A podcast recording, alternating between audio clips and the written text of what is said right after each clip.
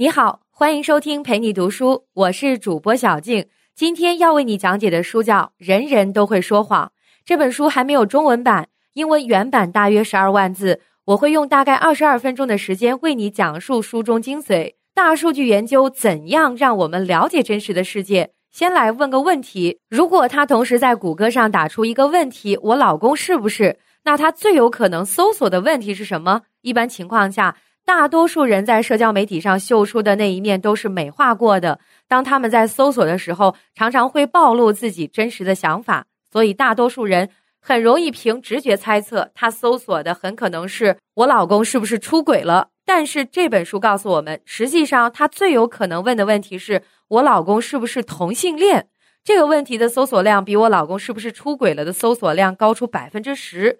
这个结果是不是让你吃惊不小？在《人人都会说谎》这本书里，类似挑战我们直觉的例子比比皆是。当然，这个不是一本简单的案例集，而是《经济学人》二零一七年七月推荐的美国最新出版了一本有关大数据的书。经济学人的评论就是这本书以搜索数据为向导，快速的领略了现代人的内心世界，而且书中挑战了畅销书作家格拉德威尔在他的畅销书《眨眼之间》提出的观点。格拉德威尔认为，依赖直觉的判断在很多情况下比深思熟虑要来的有效的多。不过，人人都会说谎。这本书里说，大多数人都会放大自我的感受，以个体的经验来推断群体的想法。而恰恰在这种推导过程中，容易产生谬论。大众到底怎么看待不同的问题？很简单，通过自己的体验来预测。相反，大数据给了我们了解更多人真实想法的最好的机会。这本书的作者塞斯·史蒂芬斯·大卫·德维茨曾经担任谷歌大数据科学家。他的书中引用了不少谷歌搜索和谷歌内部利用大数据进行的社会学研究的例子，其中就包括他和谷歌的首席经济学家哈尔·瓦里安一起做的大量社会研究。而且这本书还挖掘出大量数据的真正价值，并且告诉你如何进行大数据分析，来增进我们对这个世界的理解。离开谷歌之后，作者在《纽约时报》专门撰写大数据相关的栏目，成为这一领域资深的研究者。大数据、人工智能和自动化是当下最受关注的三大科技热点。利用大数据分析，了解普通人的喜好，了解真实的世界到底怎么运行，是科技推动认识发展的全新研究领域。大数据研究也正在颠覆许多人类常识的认知。随着未来可以搜索到的大数据越来越多，颗粒度越来越细，大数据可以揭示的真实世界会更多。就好像《经济学人》在《人人都会说》。这本书里的书评说的那样，大数据将为社会科学带来一场革命，就好像显微镜和望远镜彻底变革了自然科学那样。好，那我会带着三个问题来为你解读这本书的重点内容：第一，什么样的大数据是有价值的？第二，大数据是如何拆穿那些人人都在说的谎言的？第三，大数据分析可以让我们更好的了解每个个体，为什么这种发展不一定是好事？我们先来看看第一个观点，在大数据的时代，什么样的大数据是有价值的？大数据就是能够涵盖海量信息的数据集，能够帮助我们更好的了解所在的世界。我们现在所处的大数据时代，已经需要用流数据来形容了，流动的流。那什么是流数据呢？举个例子，现在一辆无人驾驶汽车每秒钟产生的数据量大概有一百 G。咱们手机的标配大概是六十四 G 左右，那也就是说，它一秒钟产生的数据，一台手机装不下。所以说，流数据显示的是一种动态实施产生大量数据的状态。在这样的大数据时代，我们需要知识认知。几年前，我们认识是觉得数据越多越好，现在作者在书里强调，大数据已经不是越大就越好了。相比数量而言。挖掘新的大数据的价值更高。一种大数据到底有没有用？重点是看它能不能提供一些新的信息，特别是此前没有搜集到的信息。那这么多数据里面，怎么发现更多新鲜的大数据呢？可以依靠数字尾气，尾气就是汽车排放的尾气，这是一个形容流数据的名词。我们现在每个人手里都有一台智能手机，无论我们在哪里，只要拿着智能手机上网、发微信、买东西。都会留下数字的记录，对吧？这个就是数字尾气。当然，数字尾气不仅仅局限在人，随着越来越多的电子产品，比如说家用电器，也被接入互联网，他们也在实时产生数字记录。那这些数字尾气会流程的数据集变得越来越重要。我们未来将面临大数据与几何级别增长的状态，更需要从中找到新的信息。那什么是新的信息呢？首先是相关性的信息。作者取了和谷歌首席经济学家哈尔瓦里安做的一个研究的例子，他们利用谷歌的一项功能叫谷歌相关性来做经济学的研究。这个工具呢，能够找到不同数据之间的相关性。研究的问题是，用户搜索哪些信息能够预测一个市场内的房价？两人呢就把特定地区的搜索信息和房价做了对比。研究发现，的确能够从一个地区的搜索中找到房价涨跌的线索。比如说，如果更多人搜索八成按揭贷款或者涨幅、涨价的速度，那这个市场的房价就会涨；如果更多的人搜索快速卖房的流程或者按揭超过了房价了，那这个市场的房价还得跌。换句话说，关键词和句子的搜索和一个市场房地产宏观的表现的确有相关性。其次，随着技术的进步，图像、视频等信息也越来越多的被广泛使用，成为新的大数据。新的数据很可能是混乱复杂的，并不像平常人认为的那样一目了然、简单清晰的数据。书里面就举了一个根据图像大数据进行分析的例子。研究者们发现，越来越多的人在照相的时候开始笑了，这是为什么呢？研究者选择的大数据是过去一百年里美国高中毕业图册上的照片。分析这些照片，就发现随着时间的推进，越接近现在，照片上笑的人就越来越多，而且是从微笑到开口大笑，女生比男生更明显。那为什么会出现这种变化呢？他们发现主要原因竟然是柯达的市场销售数。为什么这么说呢？早期人们拍摄的时候总是会很正式。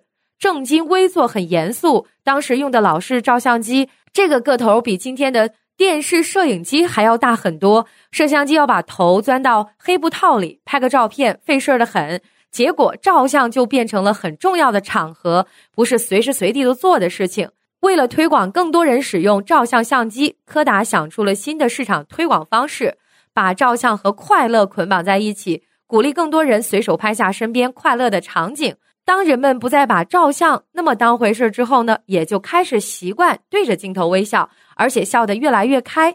那上面就是本书的第一个重点，在一个流数据，也就是随时随地产生数据的时代，大数据最大的价值是能不能带来新鲜的信息。这种新鲜的信息可能是某些数据之间的相关性，也可能是一些此前没有办法分析的数据集，比如说本书照片和视频。那么接下来为您讲述的第二个观点，也就是本书的标题“人人都会说谎”。用“人人都会说谎”作为标题，作者在陈述一个事实：无论是有意还是无心，每个人都可能说谎。他们可能在调研的时候掩藏自己真实的想法，他们的常识可能是错误的。一句话，无论是调研的结果，还是人们的直觉，甚至许多人相信的常识，都不一定能反映真实的世界。而大数据的研究恰恰可以戳穿各式各样的谎言。过去的认知总以为市场调研的数据可信，对吧？但如果你用调研的方式去了解每个人的想法，每个人都可能说谎，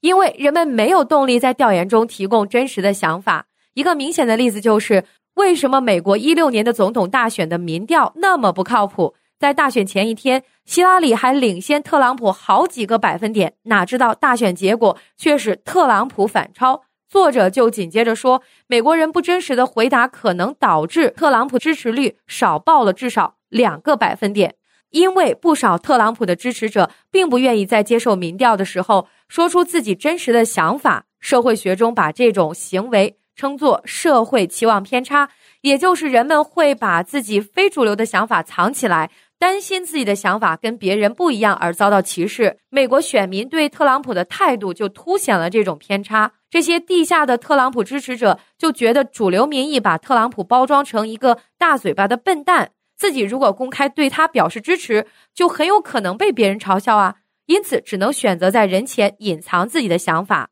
类似的偏差还有很多，你比如说，有一些人明明心里存在性别歧视，但是如果别人问起来，他会说自己支持男女平等，像谷歌的工程师公然在内部邮件里鼓吹男性比女性更适合当软件工程师的案例，凤毛麟角，非常少。无论是出于社会压力，还是希望表现的政治上正确，调研可能没有办法发现更多隐藏着的性别歧视者。这就是社会期望偏差在起作用。人们撒谎的例子还有很多，有些时候那是善意的谎言，有些时候那是情不自禁的自欺欺人。有时候呢，我们对自己撒谎，很有可能自己有好高骛远的想法或者宏大的计划，但是没有办法抵挡住诱惑。你比如说，我们想要读高深的书，其实更喜欢小道消息；声称自己喜欢文艺片，其实还是更愿意看火爆的商业大片。那么，大数据如何发现人们在说谎呢？可以观察人们在互联网上的行为，就能更好的反映他们的倾向。咱们还说回一六年美国总统大选，其实仅仅对搜索信息做一个梳理，也能发现特朗普获胜的苗头。比如说，在特朗普逆袭的美国中西部几个州，这几个州的选民民调数据都显示都是希拉里的基本盘，希拉里因此也没有在这里投入太多精力。但是谷歌的搜索就显示。搜特朗普和希拉里的人数多于搜希拉里、特朗普的人。显然，如果你倾向于投票给谁，就很可能把谁的名字放在前面。同样，大数据分析对预测大选的投票率也比传统调研的方法要更准确。比如，传统调研调查投票率，还问选民你是不是会投票，这个数据不一定是准确的。但是在选举前几周，搜索如何投票或者在哪儿投票的人，最有可能真正的在大选日去投票。一个地区这样的搜索越多，这个地区的投票率就越高。除了在大选中预测民意，大数据分析还能挑战一些常识，推翻我们固有的认知。看到一个问题的时候，我们经常用直觉去判断，但是大数据告诉我们，很多直觉不靠谱。先举一个美国吃瓜群众的常识。很多美国人认为穷人更容易入 NBA，也就是美国男子职业篮球联赛，特别是黑人的孩子，因为 NBA 球员里黑人的比例非常大。这种传统的想法认为 NBA 给了穷人家的孩子一条出人头地的出路，因此穷人家的孩子会特别努力、肯吃苦，而中产家庭的孩子缺乏这样的努力和吃苦的精神。现实是这样吗？对过去几十年所有 NBA 选手的家世背景的大数据分析显示，恰恰是中产家庭的孩子更有可能被 NBA 选秀。因为首先，NBA 需要个子高的球员，而家境比较好的孩子更容易长高。那些吃救济、单亲家庭的孩子很可能成长阶段营养不够，不容易长高。其次，NBA 不仅需要高个子和体能，也需要团队配合能力，需要比较高的情商。而美国的穷人很可能生长在单亲家庭，缺乏情商教育，不合群。现实很残酷，吃瓜群众对苦孩子能吃苦、更努力的一厢情愿，在大数据面前不堪一击。咱们再来举一个教育方面的例子。我们知道有个群体叫“虎妈”，也就是严格管教孩子、要求孩子考名校的妈妈们。虎妈们有一种尝试，说高中进名校是未来进好大学、找到好工作的敲门砖。纽约就有这么一所特别著名、特别难进的公立高中，能上这所高中，基本上就等于拿到了进入常青藤大学的录取通知书，也拥有了进入上层中产的入门券。大数据的研究者就问了：到底是学校优秀，让学生可以有更多机会，塑造了孩子的未来，还是在激烈竞争中脱颖而出的学生本身就很优秀？大数据能给了解这个问题的机会，因为这所高中的录取完全看分数，有人能恰巧超过了分数线就被录取了，有人却因为一分两分的差距落榜。研究者对比分数线上下差别不大的两组人未来的发展情况，发现是不是进入顶级高中对于这两组人的未来没有太大影响。决定一个人未来最大的因素是他的才智和冲劲儿。这个研究结果让虎妈们大跌眼镜。小结一下，个人的直觉、传统的调研、大众的常识，在大数据时代都可能被证明并不是真实世界的反应。大数据分析可以给我们带来洞察，让我们能了解这个世界到底是怎么运作，比传统的方法更有效的多。那么，下面我来为你讲述最后一个重点：当我们有了海量数据之后，可以更精准的对特定地区和特定人群做出分析。我们甚至有机会精准的对某个特定的人进行画像。换句话说，未来可以利用大数据做到各种各样的私人定制。那这个听起来到底是好事儿还是坏事儿呢？其实从大数据产生的第一天开始，对大数据被滥用的风险以及在数字时代如何保护个人的隐私就不断被提醒。作者告诉我们，利用大数据研究来预测未来，一旦涉及到特定的个人的时候，一定要慎之又慎。在书里就举了这么一个可能造福所有人的例子：未来医学发展利用大数据的一个重要发展领域，就是找到一个病史记录上跟你的身体信息类似的人。或者说跟你的某种身体特征类似的人，比如说血脂和血糖水平、家族心血管疾病病史，当然也包括特定的基因等等。这在大数据时代很快就会成为可能。作者把这个定义为每个人的数据分身，或者说是数据影子。这么做的好处有很多：医生可以根据你的数据分身的病史记录，预测你的未来接受治疗的反应，并且可能提出更稳妥的治疗方案。真正做到医疗的私人定制，因为现代医药测试仍然是统计学上的数字，也就是说，某个药物对某种病情的治疗效果在统计学意义上是有效的，对于一个比较大的群体是管用的，但是对于这些不同的人并不一定有效，有的甚至有负面作用，因为每个人的其他体征千差万别，对药物的反应也不会一样。那这样呢，在病史记录上找到你的数字分身，就可以知道。他的身体对特定药物和特定医疗方法的反应，医生呢也就可以根据这一点来推荐更适合你的治疗方案。同样，你的数字分身在治疗的过程里面的各种表现以及病情发展的记录，也可以帮助医生判断你的病情发展，尝试使用更新的药物和科技手段来治疗。从大数据分析发展的角度来看，找到每个人的数据分身会越来越容易。但是，是不是应该允许在各个行业都能轻易使用你的数据分身，却需要特别谨慎？你比如说，如果允许在保险行业里找到你的数据分身，也就找到跟你的风险喜好相同的人，保险公司就能更好的判断你能够承受多高的保费，因此定价更精准，宰你就更没商量。那同样，赌场也会找到一个人的痛点在哪儿？赌场的所谓痛点就是。到底多大的损失会让一个赌徒元气大伤，从而立志戒赌？